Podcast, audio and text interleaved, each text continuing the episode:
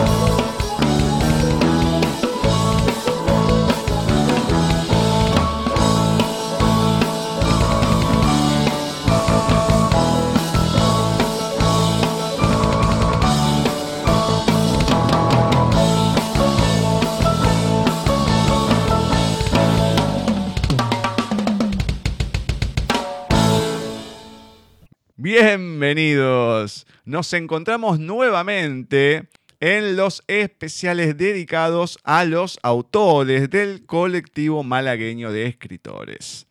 En esta oportunidad vamos a estar charlando con Laura Lozano Ramírez, que además de estar hablándonos un poco de ella, de su vida, de su obra, de su novela La Perla de Córdoba, cómo fue el desarrollo, la investigación de esta historia tan, tan complicada y apasionante que ha escrito Laura. Bienvenida a Paisaje Literario, Laura. ¿Cómo va todo por ahí? Pues muy bien, bien hallados desde aquí, desde España, con mucho calorcito en este verano tórrido que tenemos. Pero bien, bien, todo estupendamente. Con la pandemia inclusive. Hola Laura, ¿cómo estás? Hola Cecilia, ¿qué tal? Muy bien, me alegro, bueno, que, estén con calorcito. Acá el invierno, aunque no es muy frío, pero bueno, es invierno. Sí, claro, el invierno es más triste. Sí, ya lo creo.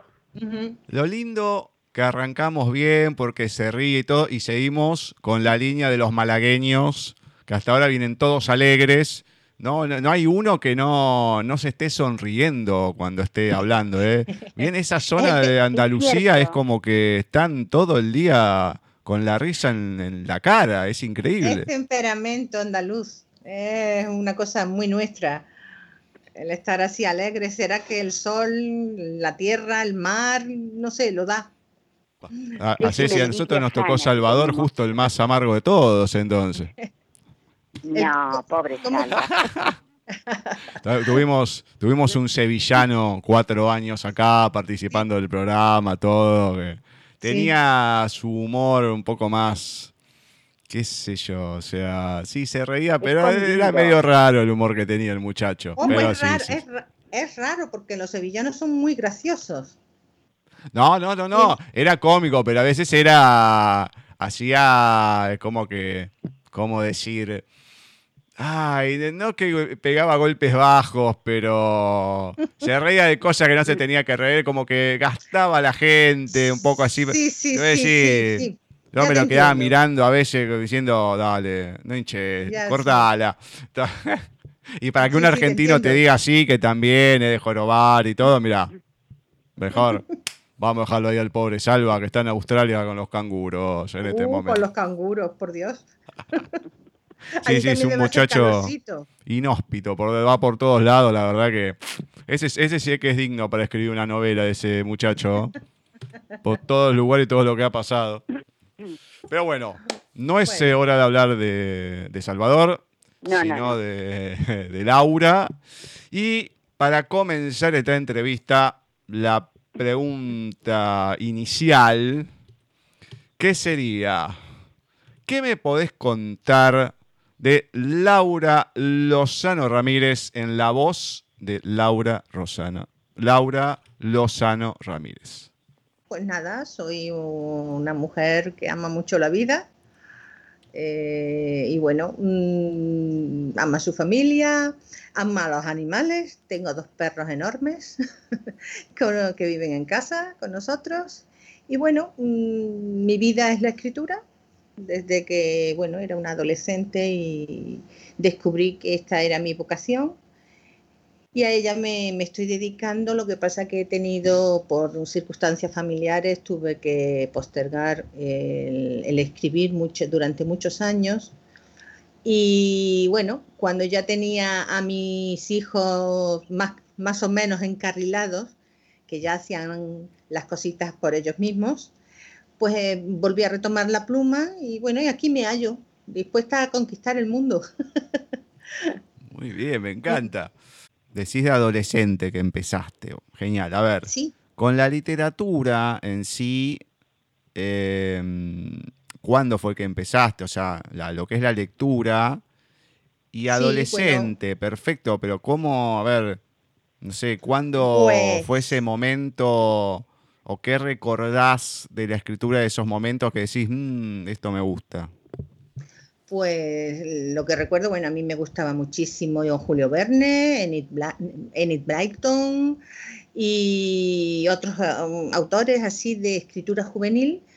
Y bueno, empecé a fantasear a eso de, de, los 12 o 13 años, inventando historias orales, no las escribía. Yo me inventaba historias se las contaba a mis amigas. Y un día vimos una película, curiosamente de los Beatles, que nada tienen que ver con la escritura. Y aquello fue como un punto de inflexión en mí, eh, ese empuje que, a mí me transmitieron, eh, me hizo pensar en una historia. Escribí, o sea, no escribí, inventé una historia, se la conté a mis amigas y una de ellas dijo, oye Laura, ¿por qué no, no escribes esto en una, libreta, en una libreta del colegio? Dice, así por lo menos la historia no se pierde, porque claro, todo lo que contaba quedaba en el aire. Y aquello pues me hizo reflexionar y bueno, y así lo hice. Escribí la historia en unas libretas, me ocupó tres libretas la historia. Luego las cosí, le quité el gusanito este metálico que tienen para sostener las hojas y, las cosí, les puse una, pasta, una cubierta, hecha por mí también. Y bueno, esa fue mi primera novela. mi primera novela tenía 14 años y esa novela, bueno, luego seguí escribiendo muchas otras historias de esa misma manera. Y ya te digo que sucedió algo en mi familia, fue un accidente de tráfico muy terrible y eso pues me hizo parar porque mis energías y mi fuerza las tenía que poner en, otro, en otra cosa en esos momentos. Y esa historia quedó guardada en un cajón, estuvo más de 30 años guardada Y ya te digo, más o menos en el año 2000 o cosas así, yo empecé a escribir de nuevo otras novelas. Yo, por supuesto, me acordaba de aquella historia, pero vamos, yo pensaba que aquella novelita iba a ser, pues eso, un recuerdo de juventud, un recuerdo de adolescencia, del colegio, de las amigas. Y un día mi hija, estando en la universidad, me pidió que dije, me pidió, mamá, ¿por qué no dejas de escribir cosas tan tan sesudas y tan históricas y tan y me escribes algo juvenil y fresco. Entonces yo me, acordé de mi novela y la retomé y al, verla pues me di cuenta que el argumento estaba completamente actual, que solo tenía que traerla al año 2010, que fue cuando sucedió esto, y ponerle algunos puntos más y bueno, por supuesto darle el estilo como escritora que tenía en ese momento, que no era el mismo el de una niña que empieza a dar sus primeros pasos en las letras. Y entonces así nació mi primera novela publicada, que la vuelvo a publicar ahora en breve otra vez, una Erasmus para Laura, porque mm, esta novela estuvo en un blog, sus primeros capítulos, y yo pedí a los lectores que si les gustaba tanto, porque la verdad es que en ese blog siempre tuvo muy buenos comentarios, le pedí que si querían una segunda parte. Y bueno, un 84% de los lectores dijo que sí. Y yo escribí esa segunda parte. Entonces, esa segunda parte ha estado un poco siguiendo los pasos de, de la primera y lleva pues cinco años metida en un cajón y he pensado pues que mm, sacando una segunda edición de, de una Erasmus para Laura, la segunda parte vería la luz y sería, eh, o sea, sería una continuación de la historia que, que, es muy buena, es una buena novela, se llama Proyecto Final y es una buena novela también y merece, merece ser publicada. En fin, y así, bueno, es mi trayectoria, luego me he presentado a premios, y he ganado dos premios, uno Córdoba Patrimonio de la Humanidad y otro fue el primer premio de escritura erótica escrita por mujeres y Válgame Dios, se llama el premio. Y bueno, publiqué también en cooperaciones con antologías. Eh, la última que he hecho ha sido Mundo de Mujeres, que ha sido una antología Mm, escrita por mujeres y a favor de la ONG Save the Children y totalmente benéfico las ganancias que tenga esta, esta obra a favor de las niñas de Tánger. Y bueno, más o menos eso es explicándolo así eh, de una manera resumida, mi trayectoria como, como escritora. Eh, estaba escuchándote atentamente y me quedé ahí pensando, ¿nos podés a ver minimizar de qué se trata un Erasmus para Laura? Ah, bueno, un Erasmus para Laura. breve, puede ser. Muy, muy, muy breve, sí. muy breve. Muy breve, porque si fue escrita cuando eras adolescente, eh, vuelve a aparecer y ahora hay una segunda parte, eh, bueno, eh, queda de qué se trata. Sí, breve, breve. primero tengo que decir que no tiene nada que ver conmigo. O sea, aunque la protagonista se llame Laura, es un homenaje a mi madre porque, porque falleció, no vio el libro publicado, entonces por eso la protagonista se llama Laura. Y eh, sucintamente es la historia de dos hermanas malagueñas que reciben una beca Erasmus, son estudiantes de arquitectura y van a Londres a estudiar. Y estas chicas pues se insertan en un grupo de estudios en la UCL, la London University College, que es una de las universidades más importantes del Reino Unido y del mundo. Y allí entran en ese grupo de estudios en los que, bueno, hay chicos y chicas. Y bueno, Laura es objeto de un amor de dos amigos. Los dos amigos se enamoran de ella. Entonces hay una, una lucha entre ellos por conseguirla. Y entonces la novela se va abriendo en las diversidades de, relaciones entre los estudiantes, sus profesores e incluso sus familias, la intermitencia de, emociones, la lucha por, mm, por el premio académico, eh, los amores y los desamores también, los celos, las venganzas, eh, entonces, mm, es una novela muy divertida en que también hay cosas crudas, porque se trata del abuso de las drogas, del alcohol, el aborto, todo eso está dentro de, la novela. Las relaciones con los profesores, la presión académica. Entonces, todo eso gira en torno a, estos chicos y a Laura, y no voy a decir el chico que ella elige, porque al final la que tiene que elegir es ella. Es esa. entre estos dos chicos. Qué lindo, gracias Laura. Y de nada. antes de entrar a la novela eh, sobre la que vamos a, explayarnos un poquito más, eh, también eh, escribiste Sueños y Recuerdos de Córdoba. Sí, eso ¿nos podés... Dime, dime. Sí, sí, sí, nos podés decir algo sobre este relato también.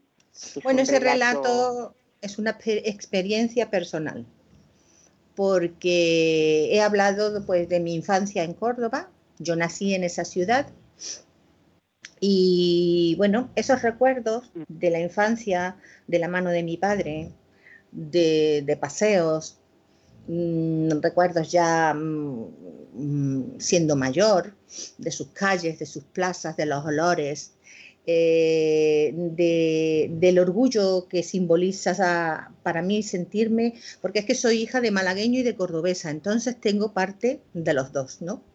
Entonces, el haber vivido tanto tiempo allí en Córdoba también, pues eso me hace sentir un profundo orgullo de nuestra historia, de, de todo lo que significó Córdoba a lo largo de la historia de España y del mundo. Y, bueno, eso está inserto ahí en ese relato, que fue mi primer premio, que lo gané en el 2011, eh, Premio Córdoba Patrimonio de la Humanidad.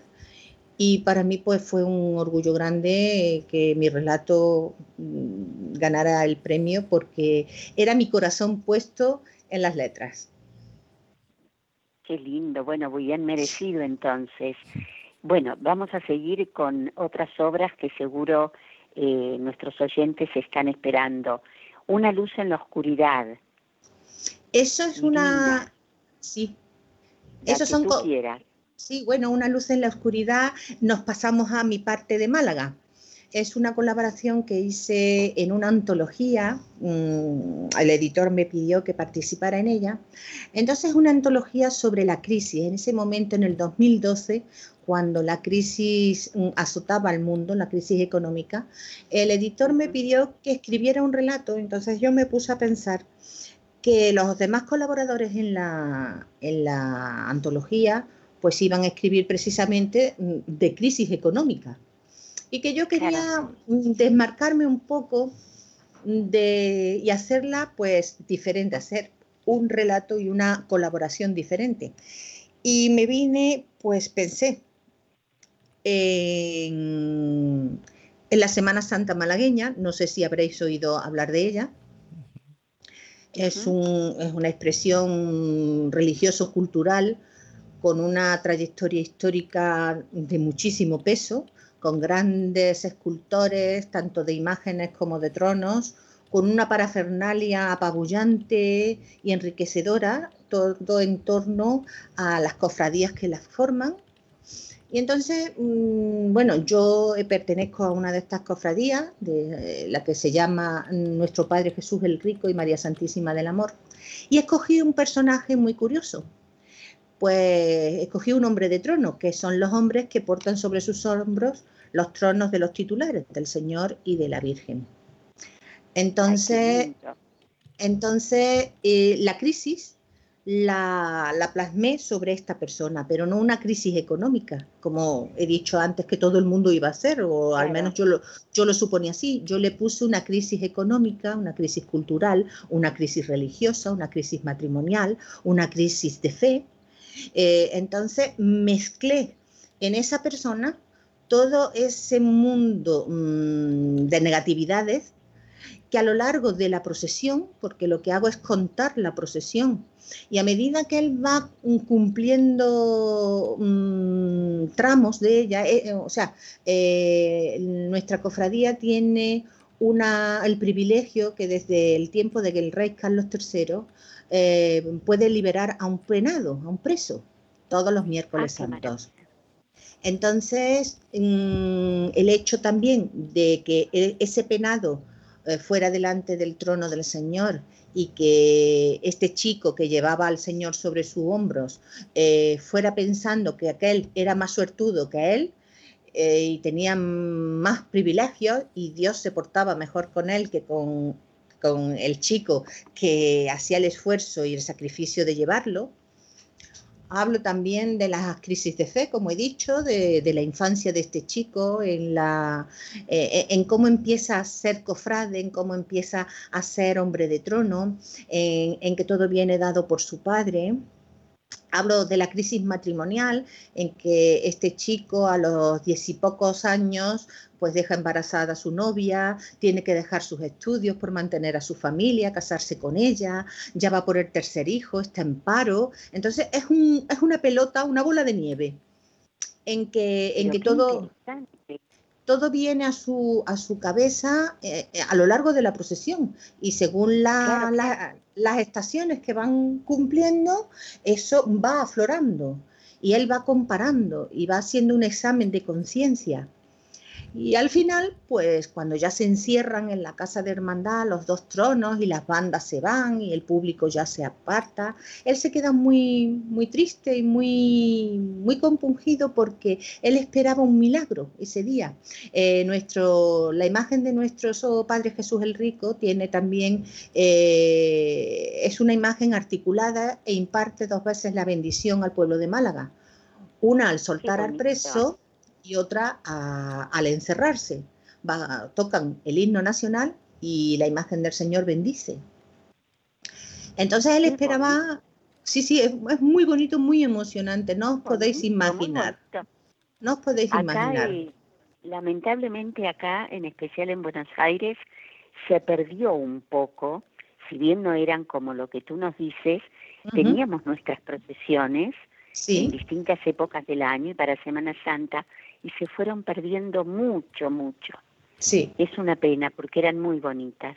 Aquí está en, auge, o sea, lo que es la Semana Santa en Málaga está en auge. Cada año va a más. Qué lindo. Entonces lo que iba lo que iba a decir como final de la novela e, es el milagro que él esperaba que no lo voy a decir. No, por supuesto. El milagro que él esperaba pues se cumple, se cumple. Qué lindo, realmente muy lindo. No, yo te interrumpí porque me fui acordando de mis procesiones. Sí, sí. digo, nada que ver primero y, y ahora ya se han perdido, ya se han perdido muchísimo. Bueno, rapidito, comentando o no, nombramos a Irina, Requiem para una verdad, ¿Mm? Un paraíso después del paraíso. Sí. Todas estas fueron también surgiendo eh, con el tiempo. Sí. Y recibiendo premios por ellas. Sí, Un paraíso después del paraíso es el premio Válgame Dios de relato erótico escrito por mujeres que recibí de, la mano de Luis García Berlanga. Y bueno, mm, fue un momento para mí eh, muy importante porque fue alcanzar una meta. Esto tiene una historia también, porque la cuento así muy, muy, muy breve y era que eh, cuando escribo novela, pues siempre se inserta alguna escena erótica entre los personajes y a mí me costaba mucho trabajo esto de, escribir un erotismo. Entonces hice un taller, el taller no resultó lo que yo esperaba, de hecho me dijeron que me olvidara de eso, que yo no servía para ese, a ese género de escritura, y poco después una, amiga me comentó de, este premio que viene a sustituir de la sonrisa vertical que ya se, dejó de otorgar. Y bueno, me apunté, mandé mi relato sin pensar que yo iba a ganar, pues por los ánimos que me había dado el profesor del taller, pues yo no pensaba nunca que, fuera a ganar mi relato. Y bueno, ganó entre 700. Ganó. Ganó por unanimidad, por unanimidad entre, entre 700. y, barbaridad. Sí, sí. El mismo Luis García Merlanga me comentó que era el, único relato que él había encontrado con calidad literaria. Y eso pues para mí pues me, infló muchísimo porque fue una recompensa grande. Una recompensa grande. Pero seguro. Ya que ya lo creo. Bueno, qué barbaridad. La verdad, felicitaciones porque Muchas gracias. Eh, recibir esos premios eh, no se reciben siempre. No. Y, bueno, no, no, no. Es maravilloso. Bueno, Gus, te dejo que sigas porque ya sabes que yo si no... no pasa nada, no pasa nada. Bueno, vamos a adentrarnos en la perla de Córdoba. Mm. Contanos un poquito de qué va la historia y luego los personajes que nos vamos a encontrar en ella. Bueno, pues La Perla de Córdoba es una historia, una novela, un, thriller, diría yo, eh, de, donde se, se, entrelanza acción, misterio, experiencias paranormales y crean una trama de intriga donde nos encontramos con que una chica arqueóloga tiene que cumplir una, una misión kármica Mm, toda viene dada por una perla que ella recibe de su familia y que, bueno, ahora está en su poder, cuelga de su, de su cuello. Luego podemos ver también, eh, tiene tres hilos argumentales, el primero es el de la chica arqueóloga, el segundo es mm, de unos mm, mercenarios yihadistas que, bueno, les pagan y les piden que fraguen un atentado con unos motivos, o sea, el atentado no es simplemente por atentar, tiene unos motivos eh, que, bueno, lo, puedo decir, que es robar las piedras abraxas, cubrir el robo. Y por último es la investigación policial del grupo de la Europol, el grupo antiterrorista europeo, toda la investigación que, que enmarca eh, eh, a lo largo de toda la novela el seguimiento que hacen a estos hombres, este comando, para descubrir y evitar que cometan el, sin, nombre este que, es lo que hacen los terroristas, el cometer el atentado y el asesinar a la gente impunemente. Ese es más o menos su, su argumento. Ahora, lo interesante, más allá, vamos a contar un poquito de los personajes, que no es muy habitual porque empieza, hay una leyenda antes de la, de la historia, digamos, en la actualidad. O sea, es como que vas armando una especie, por decirlo de alguna manera, de mitología. Porque no es que va, empieza la novela, no, no, no, está detallado, te da una explicación, la leyenda, todo, o sea, mucha info. El, mismo título tiene un doble sentido. la perla de Córdoba eh, es en sí la ciudad que construyó el califa Abderramán III, que fue uno de los más grandes mm, soberanos que ha tenido la España musulmana en el siglo X. Eh, bueno, la historia, como siempre la escriben los vencedores, pues e, eclipsado por la reconquista cristiana, eh, no es que no se le conozca o no se le reconozca, sobre todo en Córdoba, pero no con el valor y la importancia que él tiene en la historia. Pues yo lo comparo a los mismos reyes católicos. Fue un joven que heredó un estado en descomposición porque había mucha corrupción en el califato, en el emirato, en ese momento era emirato, y entonces tenía 21 años cuando él subió al trono y tuvo el valor, la inteligencia y el poder de unificar todo el país, porque el Emirato eh, al Andaluz no era Andalucía solo, era España entera, excepto los Pirineos y los Montes Astures. En el norte, la, cornisa cantábrica era lo único que no perteneció al Emirato y después Califato andalusí. Entonces eso lo consiguió Abderramán, hizo florecer eh, al Andalus como una verdadera flor de cultura y de, de, bienestar, donde las tres religiones podían convivir en paz y progresar y aportar su cultura a la cultura general. No sé si me entendéis. Eh, sí, entonces eh, eh, España o el Andaluz, que era su nombre en esa época, floreció. Y como, como muestra de ese tanto poder cultural, político y religioso, aunque existe también una leyenda que habla de amor, de que fue eh, una, historia de amor también, que yo no, lo dudo, ¿no? Porque este hombre se enamoró y mucha, era famoso su. Pero como voy a leer ahora unas palabras de él, que están al principio de la novela, y esta máxima la decía él, cuando los reyes quieren que se hable en la posteridad de sus altos designios, ha de ser con la lengua de las edificaciones ¿No ves cómo han permanecido las pirámides y a cuántos reyes los borraron las vicisitudes de los tiempos? Esas son palabras de Abderramán III. Y por eso él inició un proyecto de construir una ciudad-palacio que llamó Medina Azahara, que significa la brillantísima, la ciudad brillantísima.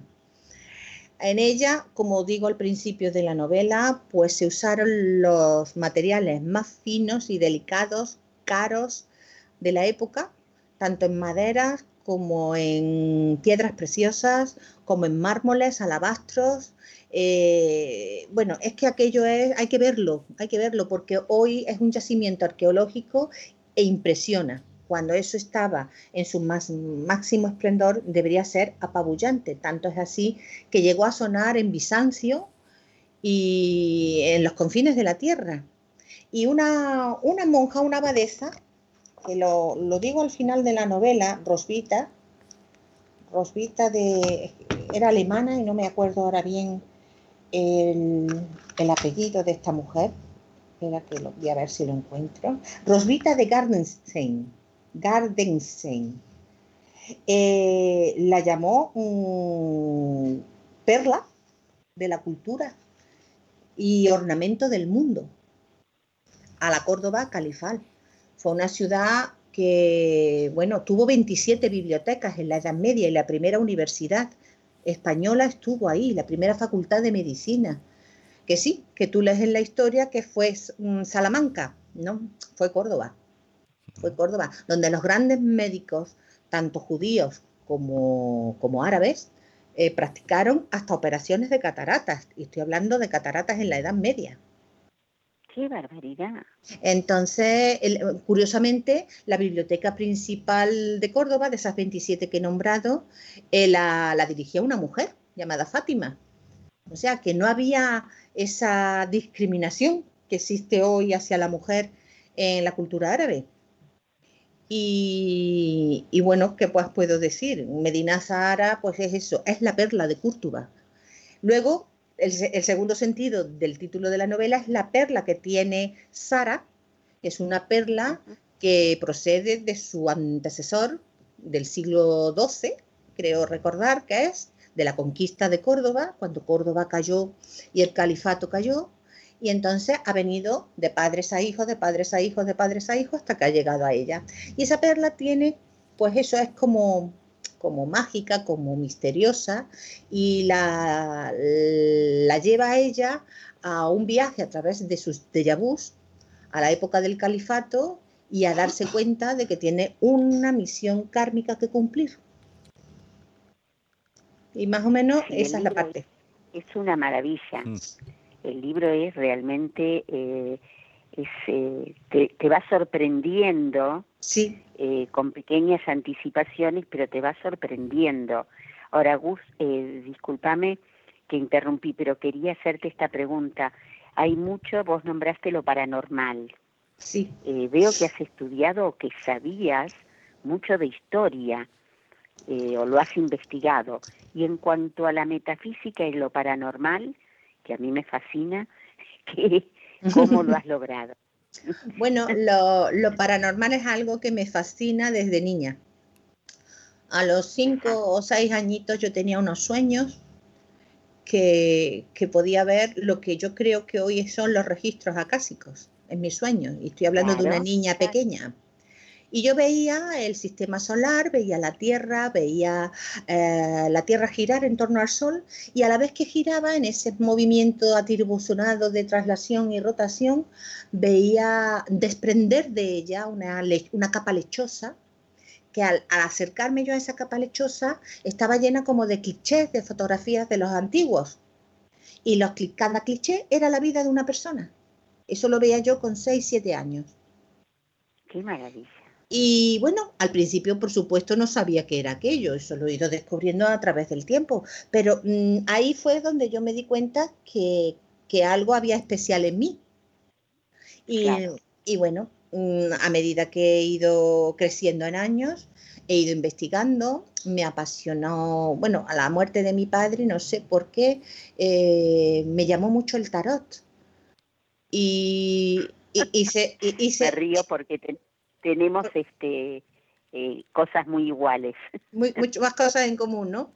Entonces hice, estudios, hice estudios de tarot y yo lo digo, mm, algunos se puede hasta, hasta llevar las manos a la cabeza, pero yo lo digo, el tarot me ha acercado a Dios, a la existencia de Dios y a cómo es Dios y a cómo somos nosotros, espiritualmente hablando.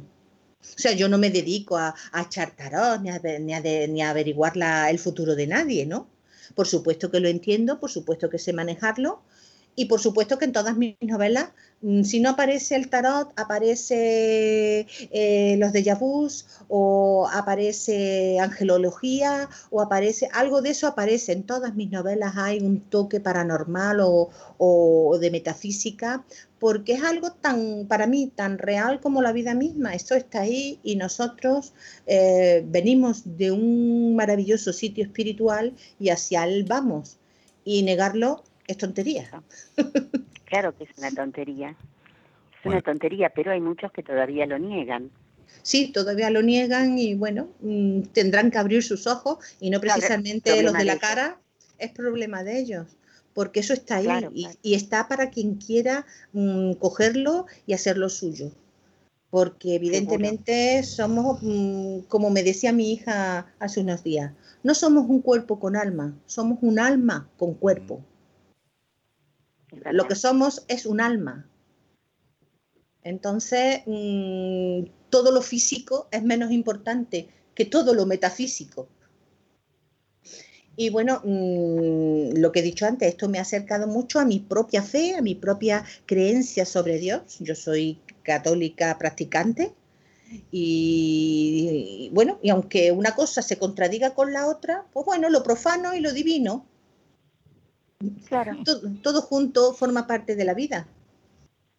Por supuesto, de la vida de cada uno de nosotros. Es así. Es así, es así.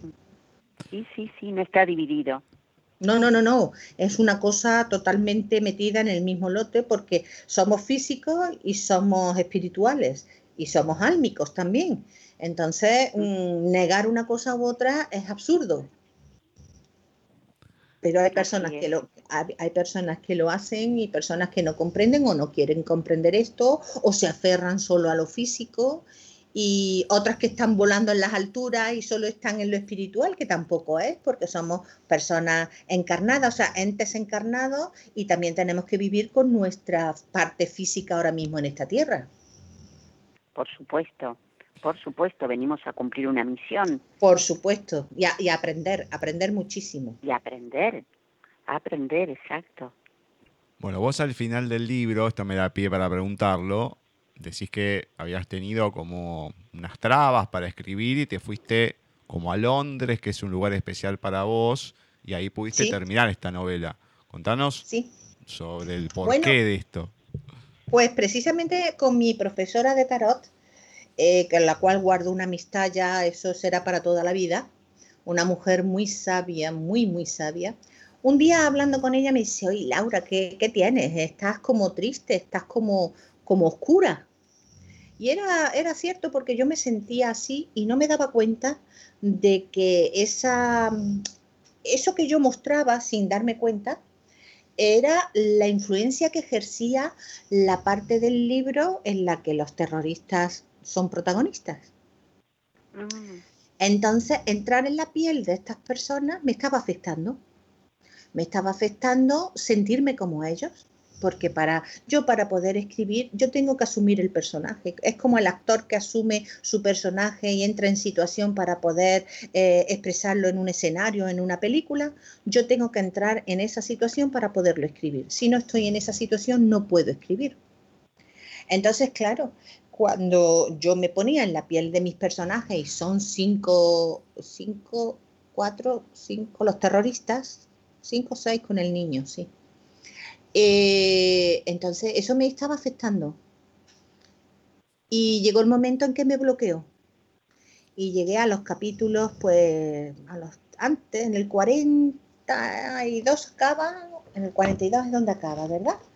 Y, y bueno, no podía, no podía seguir, estaba en blanco totalmente y el estar aquí en casa y, en fin, el día a día, eh, la monotonía, pues no me ayudaba. Entonces mi hija vive en Londres desde hace ocho años y decidí coger el petate e irme allí con ella a aislarme del mundo y a, tomar contacto con esta ciudad que es muy especial para mí, mm, como diría yo, eh, metafísicamente hablando eh, ejerce sobre mí una influencia que no, no sé explicarla, porque forma parte de mí sin yo ser inglesa, sin yo haber nacido allí, pero yo llego allí y soy otra persona. Jamás me he perdido en ella y mira que me he ido de paseo a sitios mm, que, bueno, inimaginables, de coger un autobús y llegar al final trayecto dos horas después y empezar a andar y andar y luego volver a mi casa como la cosa más normal del mundo.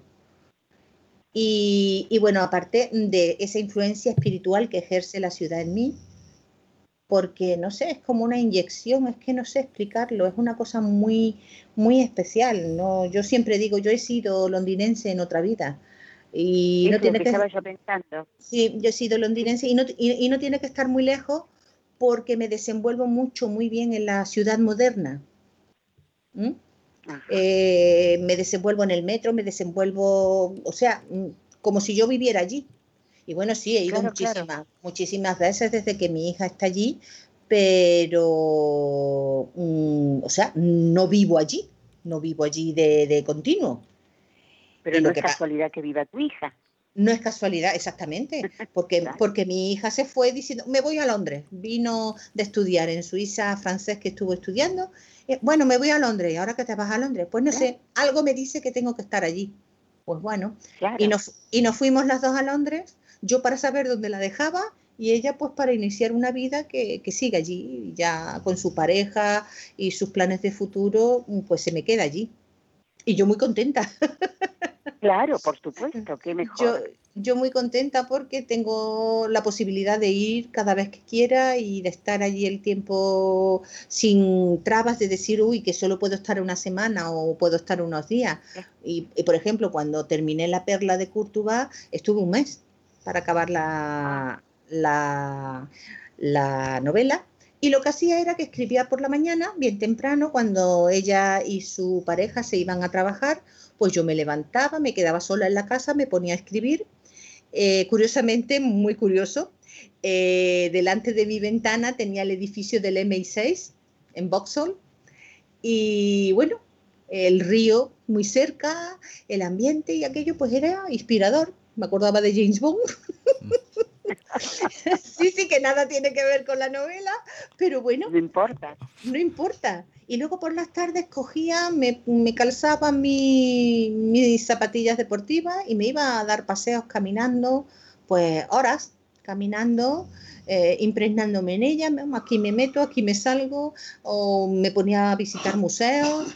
Y bueno, eso me ayudó mucho a desconectar de esa energía negativa, a conectar verdaderamente con el fin de la novela y a desarrollar esa parte final que para mí fue muy complicada porque tenía que unir los tres hilos argumentales y hacerlo y hacerlo de una manera mm, buena, bonita y lógica. Cerrar, la historia. Cerrar la historia de una forma lógica.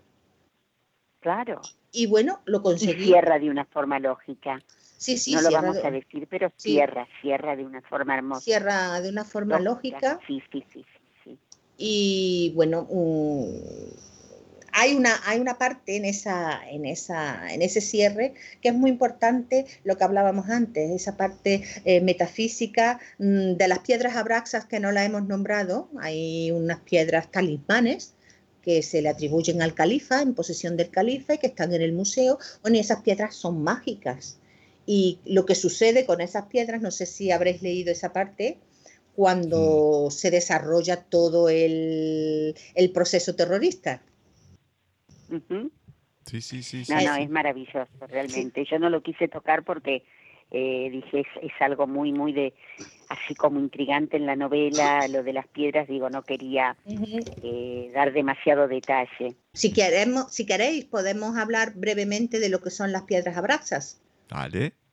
Mm, pues, pues, pues, son unos talismanes que se les atribuyen al gnosticismo, a la sexta eh, arcaica de los gnósticos, que después esa religión y ese conocimiento devino en las religiones judaicas, en las religiones musulmanas y cristianas. Las piedras abraxas tienen en su, en su, lo que marcan, lo que reflejan, es el demiurgo. No sé si habéis escuchado alguna vez hablar de demiurgo. Es un dios o es el dios creador supremo, creador del universo, pero que, bueno, yo no quise darle todo el significado porque es complejo, es muy complejo, y entonces me quedé solo en el creador porque más adelante, más adelante, cuando ya eh, en la historia se desarrolla eh, eh, esa filosofía, le dieron al demiurgo un significado tanto de Dios como de demonio, el yin y el yang, ¿me entendéis? ¿no? Entonces no quise entrar en eso, solo quise entrar en lo que los talismanes significan. Y los talismanes significan, la palabra abraxas es una palabra que viene del griego, y que con la numerología griega, si sumamos cada letra, ya sabes que los griegos y los romanos los valores numéricos los hacían con letras, ¿no? Entonces, si sumamos los valores numéricos de cada letra, da 365, que son los mismos días del año. entonces, días del año. Entonces, Abraxas significa las bendiciones del Creador día a día a lo largo del año. Es, es por eso por lo que son talismanes. Entonces, en, el argumento de la novela es, ficticio, yo no me consta que el califa Abderramán tuviera talismanes, que los tendría, pero mm, yo le, he atribuido estos talismanes para crear el argumento de la novela. Claro, no, está excelente. Además te encontrás con historia, con con todo. Bueno, Gus, Gus seguí, seguí.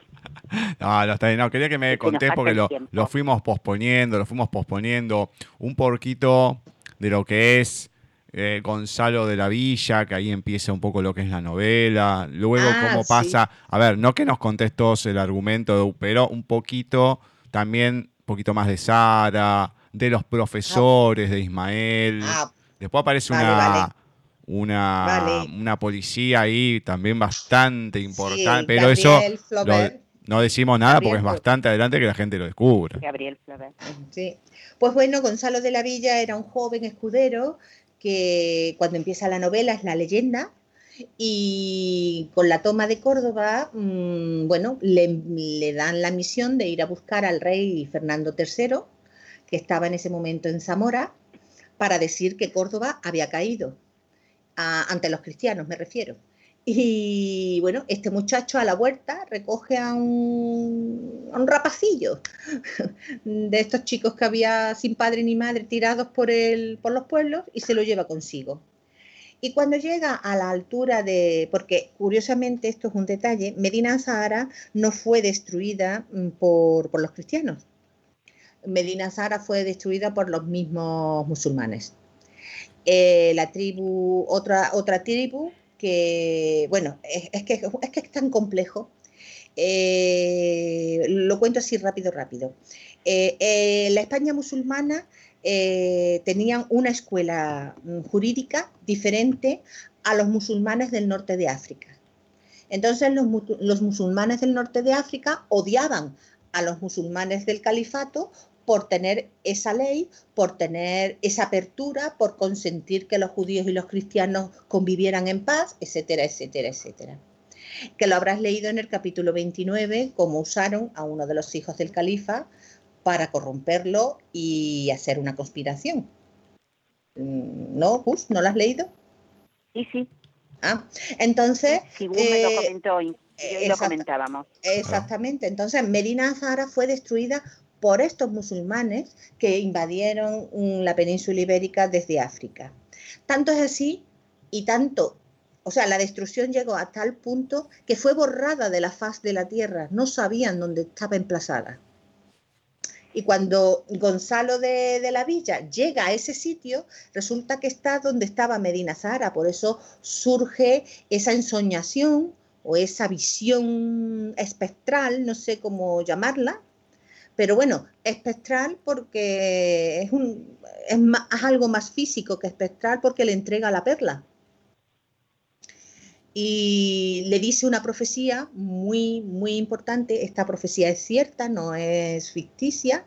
Fue encontrada eh, hace unos años dentro de un cofre en las excavaciones de, de la ciudad Palacio y se conserva en el Ayuntamiento de Córdoba. Y si queréis, leo la profecía para los oyentes. Dale. Perfecto. Eh, la profecía dice así. Después de tener esta chica que se llama Azahara, que le he puesto el nombre de una de las favoritas del califa de Ramán, esta ensoñación, este fantasma, como queráis llamarlo, dice la muchacha lo miró triste, con lágrimas en sus ojos, y profirió seguidamente varias veces en su lengua en voz baja. Lo voy a leer en, español porque para qué repetir lo árabe. Todo fue cubierto por la noche, la noche se extendió y su manto lo ocultó todo. A fe mía que no entiendo tu lengua, pero menos entiendo tu soflama.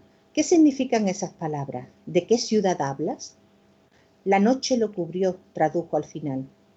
Todo lo cubrió la oscuridad de la noche y los Jinan aparecieron viniendo de lejos, de donde la tierra es seca y rubia y el sol tiene el color del fuego. Trajeron el mal con ellos, poseyendo a los hombres que enloquecieron al punto de devastar la grandeza y asolar la belleza que fue enterrada para triste duelo de Al-Ándalus en este cofre de tierra. Pues saqueadas fueron sus casas y destruidas sus murallas. En ese lugar duerme hoy Medina Zahara. Aunque a pesar de ello, está escrito que resurgirá y ese día será anunciado con todo el boato que merece semejante joya, y acontezca que el fabuloso tesoro de Al-Sahara aparecerá surgido de sus entrañas, pues los malvados Jinan lo escondieron en las profundas grutas de sus honduras. Y por esa causa habéis venido para que os anuncie que de vos nacerá quien sea el añador y protector de la perla, cuando arribe a la gran curtuba un asombroso corcel de metal hecho, nombrado como ave y veloz como el viento, donde cabalgarán los mismos Jinan que asolaron la tierra mía, procedentes de los lejanos confines de Al-Ándalus, que intentarán el saqueo de aquello que Alá preservó para asombro de generaciones. Pero en el mismo y brioso corcel también llegarán los aguerridos guerreros, quien la protegerán y ayudarán a su desvelamiento.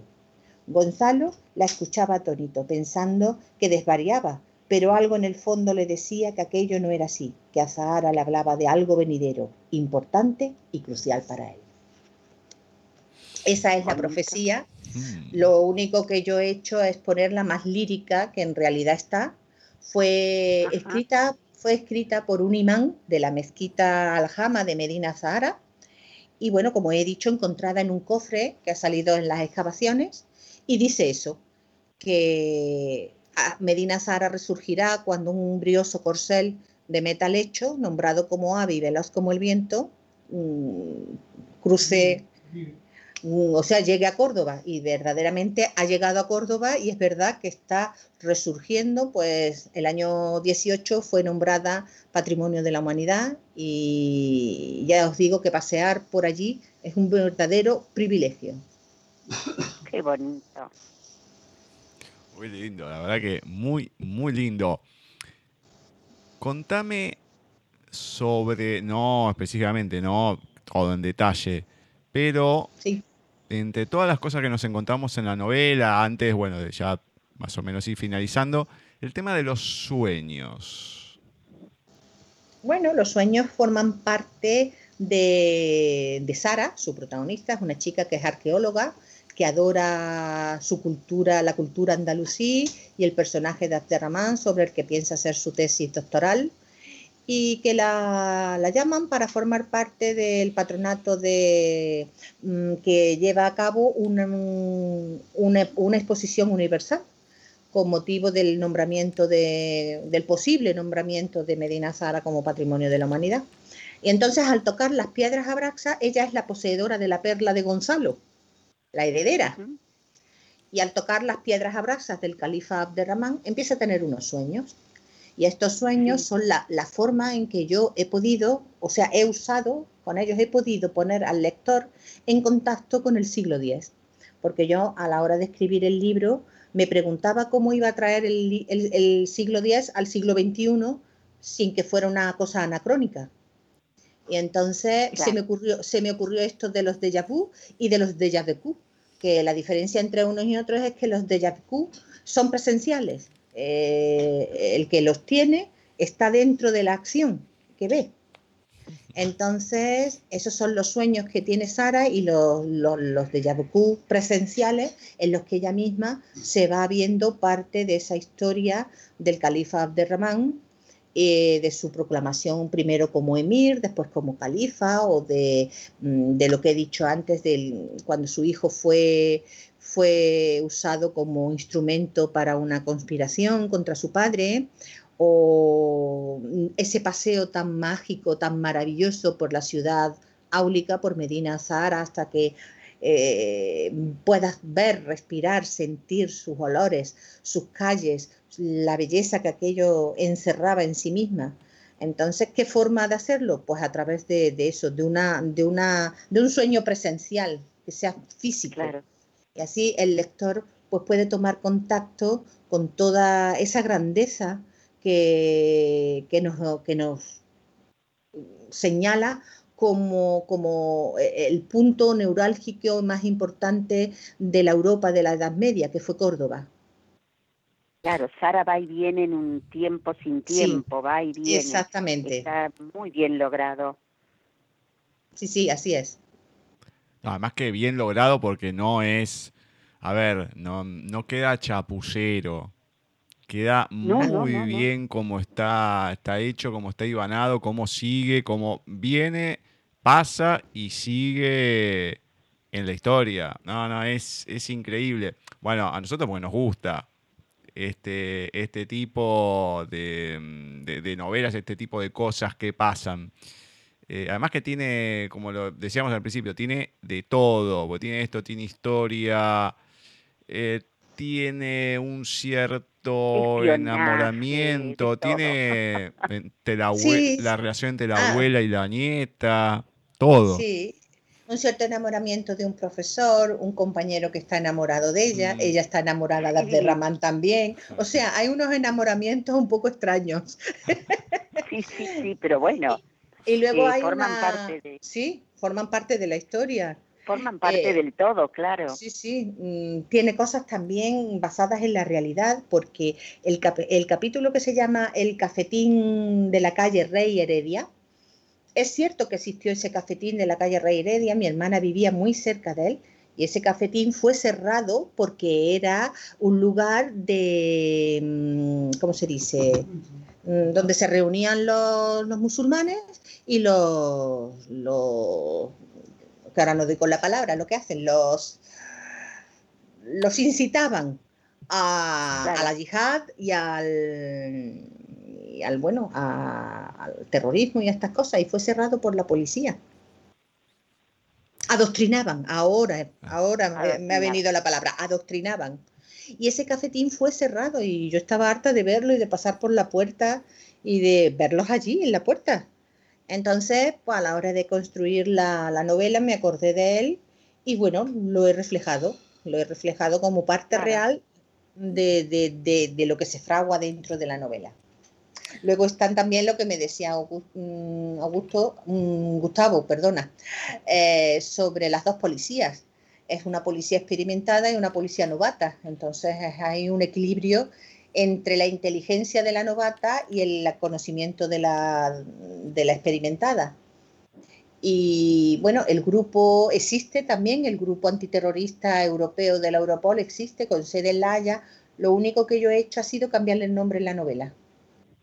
Le, he puesto las siglas de grupo mm, CIA, un grupo antiterrorista, de investigación antiterrorista europeo, y su nombre es otro distinto, pero bueno, no quería, eh, aparte de que no me gustaba el nombre tal cual sonaba, eh, iba a manejar mm, mis personajes dentro de ese ambiente y bueno, no quería referirme o que tuviera a alguien que pudiera leerlo, eh, se sintiera pues eso, mm, reflejado de alguna manera. Entonces por eso lo cambié, por eso lo cambié y bueno, solamente lo dejé que con sede en La Haya, que es donde está. Está formado, como digo en la novela, por agentes de los distintos países de la Unión Europea, los mejores, preparados para ello. Por eso son los agentes que aparecen en la novela. Uno es suizo, el otro es italiano, españoles, británicos y franceses. En fin, es un compendio de lo mejorcito que hay en investigación antiterrorista. Ahora, ¿por qué será...? Muy buen equipo. No, no, no, totalmente. Sí, sí, sí. Parece la Liga de los Hombres Increíbles, creo que es, una cosa así. Sí, sí. Parece una, cosa, por el estilo. Em, a ver, no, de los Hombres Extraordinarios, creo que sí, sí, sí, la Liga de los Hombres Extraordinarios. Em, ahora, yo siempre me planteo esto, ¿por qué? Y lo estaba pensando ahora, digo, no, bueno, son los musulmanes nada más, y después digo, y no, porque los católicos en su momento también, con toda la Inquisición. Pero este tema del fundamentalismo, de qué es esto o esto, y si no tienen que morir todos, eh, yo la verdad que es algo tan incomprensible esa cuestión tan extremista. Eh, de hecho, hablo también de la parte de la historia de la familia de Sara después de ella, o sea, de la reconquista, en que ya los, reyes y los, los, antecesores de Sara son cristianos. Hay también una parte en la novela que se habla um, de la Córdoba de ese tiempo, del siglo XV, XVI, XVII, que ella va investigando en busca de respuestas mm, de las respuestas de su perla, de su sueño. Ella investiga esto buscando respuestas porque no, no sabe realmente por qué le sucede. Sí, sí, sí, es, totalmente completa. Eh, la gente que lo haya leído ya lo sabe, el que lo vaya a comprar se va a dar cuenta que tiene muchas cosas, ya lo dijo Laura, tiene como tres hilos argumentales, están muy bien definidos, que se van uniendo todos, pero lo que son los personajes, cómo están descritos, cómo lo siente, cómo lo viven, y se nota que lo has vivido vos también en carne, no porque lo hayas pasado, sino tema de haber vivido lo de cada personaje, porque está al detalle cómo van pensando, cómo van haciendo las cosas y cómo se van moviendo. Y no es fácil eso en una novela lograrlo. No, no, no es fácil. Para mí no fue fácil. Requirió mucha energía escribirla y por eso ya os he contado lo que me sucedió, que me, me bloqueé totalmente al final cuando tenía que decidir muchas cosas, mucha destrucción, eh, puntos clave para destruir. Entonces aquello, pues eso, era un, un amasijo en mi cabeza muy feo muy feo. Entonces no podía desenredarlo y me causaba una ansiedad tan profunda que no podía escribir. Y bueno, ya he comentado cómo lo logré, aislándome y yéndome. Exactamente.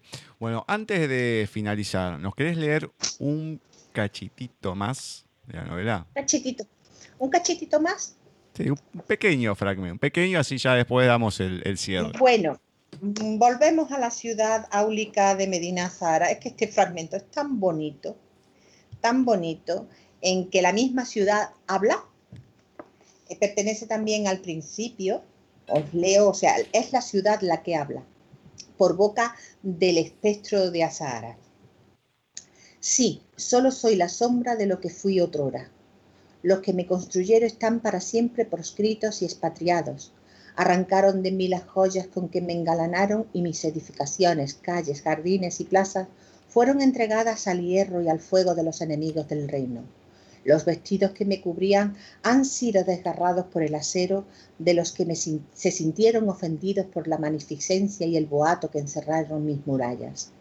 Me han dejado pobre y desnuda a la ribera del río donde lavo mis heridas sin cura, pues desposeyeron mis sienes de la corona que mostraban los días de mi grandeza y me mostraron al mundo violentada y destruida, diciendo de mí con fatuo cinismo, ahí está la orgullosa reina mora, miradla condenada a contemplar su hermosura marchita, vestía de oro y hoy la cubren cenizas y tierra, armábanse en sus pagos militares millares de soldados cuya memoria hoy se pierde en las negras cavidades de sus ruinas.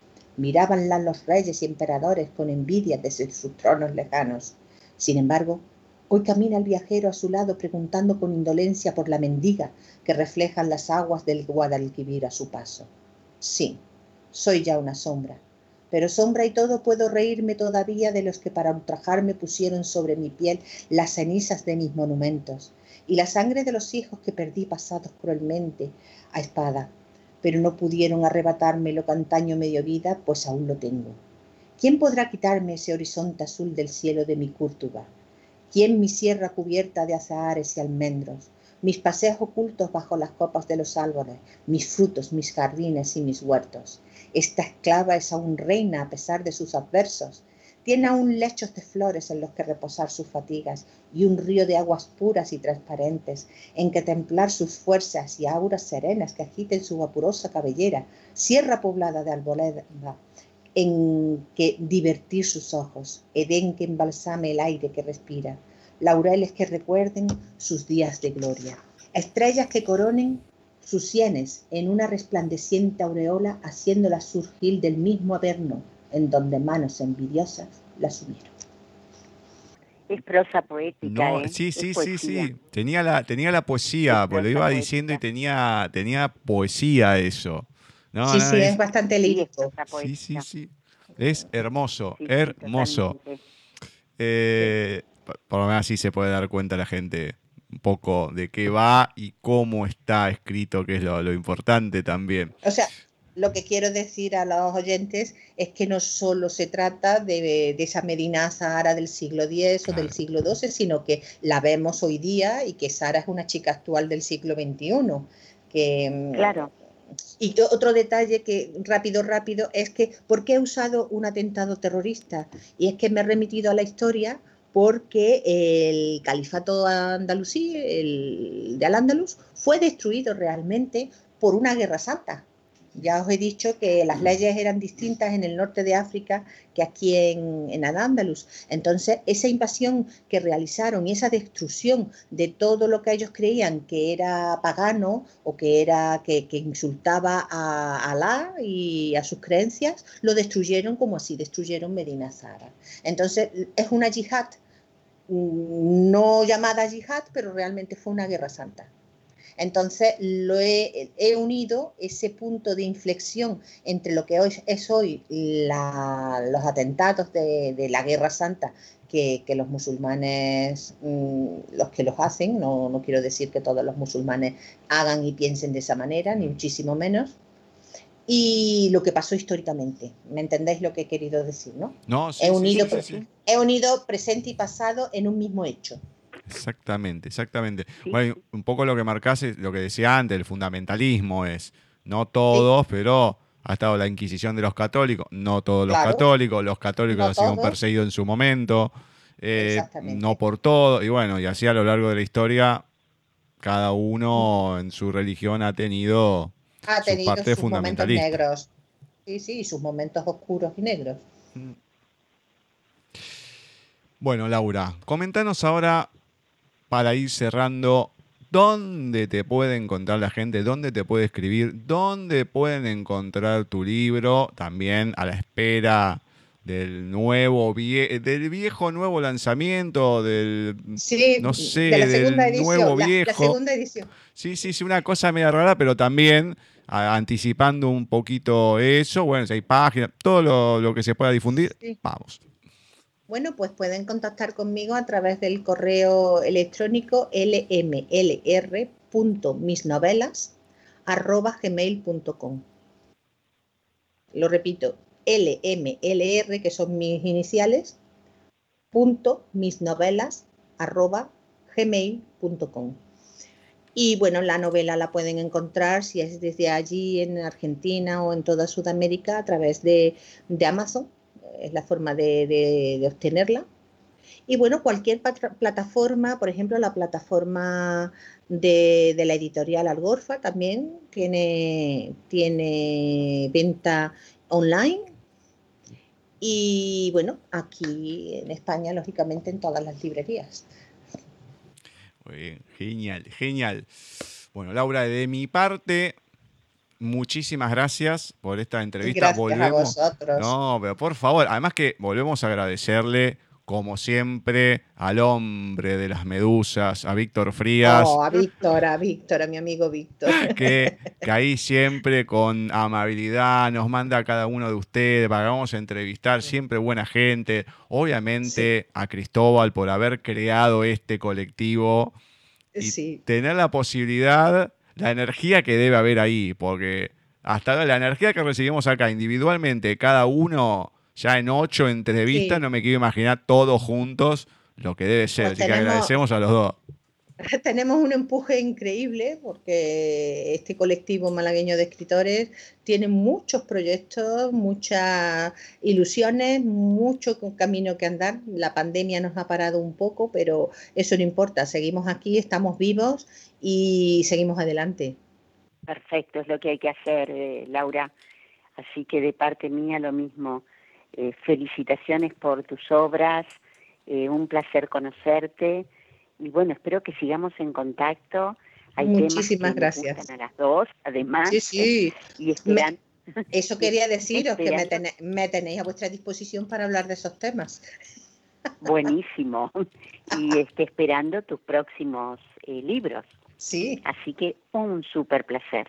en octubre saldrá, si Dios quiere. Ah, bueno. Prontito. prontito, prontito. Sí, sí, sí, obviamente. Además que siempre acá está el espacio de, ustedes y siempre van a ser bien recibidos. Eh, y mientras siga habiendo buena onda, muchísimo más todavía. Más. Así que la próxima vez que nos encontremos hablaremos de un Erasmus para Laura. Perfecto, me encanta, me encanta. Bueno, Laura, un besote gigante. Un beso grande para vosotros dos, encantada de haberos conocido y de haber hablado con vosotros y un placer haber estado en el programa. Bueno, beso grande. Venga, un beso. Así ha pasado por nuestros especiales dedicados al colectivo malagueño de escritores, Laura Lozano Ramírez, que nos estuvo presentando su novela La Perla de Curtúa. La verdad, no solamente lo que es la novela, sino la persona, lo que es Laura, un encanto. Y además es no solo un encanto, sino que sabe mucho. Sabe mucho. Sabe mucho de mucho un Escritor que sepa, que investigue tanto, que pueda relacionar eh, siglos entre sí con la maestría que lo que lo hizo Laura en esta novela. No, no, no. No, realmente una maravilla. Y remarco, sabe mucho de mucho. Sí, sí, sí, sí. Así que no es solamente la investigación y todo, no, no, no, es, un, es, el todo. Exacto, un placer haberla tenido. ¿eh? me encanta porque es el tema de siempre la, sonrisa, siempre el buen humor, me encanta, no, no, no, me, me encanta. Hasta ahora creo que son uno de los bloques de entrevistas, no sé, que creo que nos recarga de pilas directamente. Sí, sí, sí. Es increíble, es increíble. Nosotros hasta acá llegamos con este especial, el octavo, el del mes de agosto. Quédense, que ahora a continuación seguimos con el programa oficial de Paisaje Literario.